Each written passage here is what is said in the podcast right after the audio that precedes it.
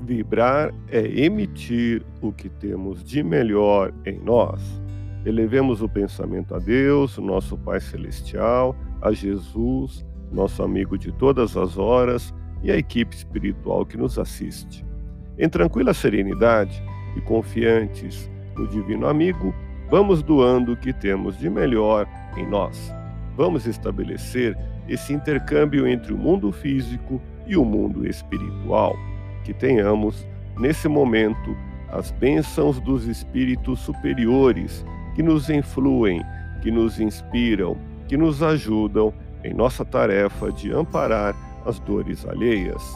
Que possamos, eu e você, pensarmos na construção de um mundo melhor e nessa integração sentir muito bem em estarmos juntos.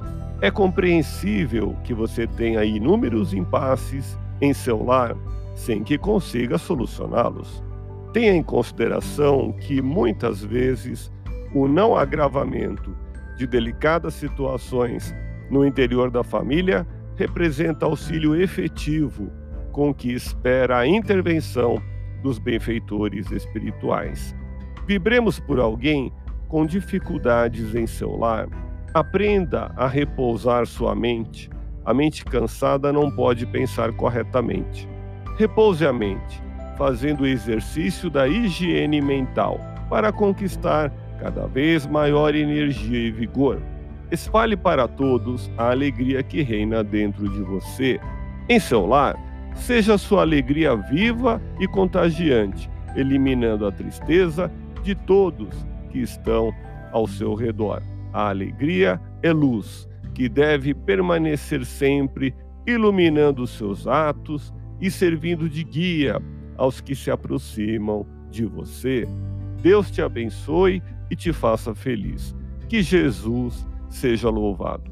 Abramos o coração em vibrações de amor, paz e reconforto em favor dos nossos irmãos sofredores, pela paz no mundo, pelos enfermos do corpo e da alma que necessitam de alívio imediato, pelos sofredores que ainda desconhecem as leis de Deus, pelos desesperados e pelos que tentam abreviar a vida, pela confraternização religiosa, pela expansão do Evangelho de Jesus, pelos espíritos reencarnados com tarefas definidas, pelos trabalhadores do bem, pelos lares que demandam pacificação e ajustamento, e por nós.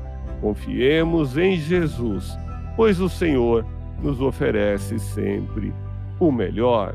Graças a Deus. Ouça podcast Espiritismo. Agradeço sua audiência. Fique na paz do Cristo e até o próximo episódio.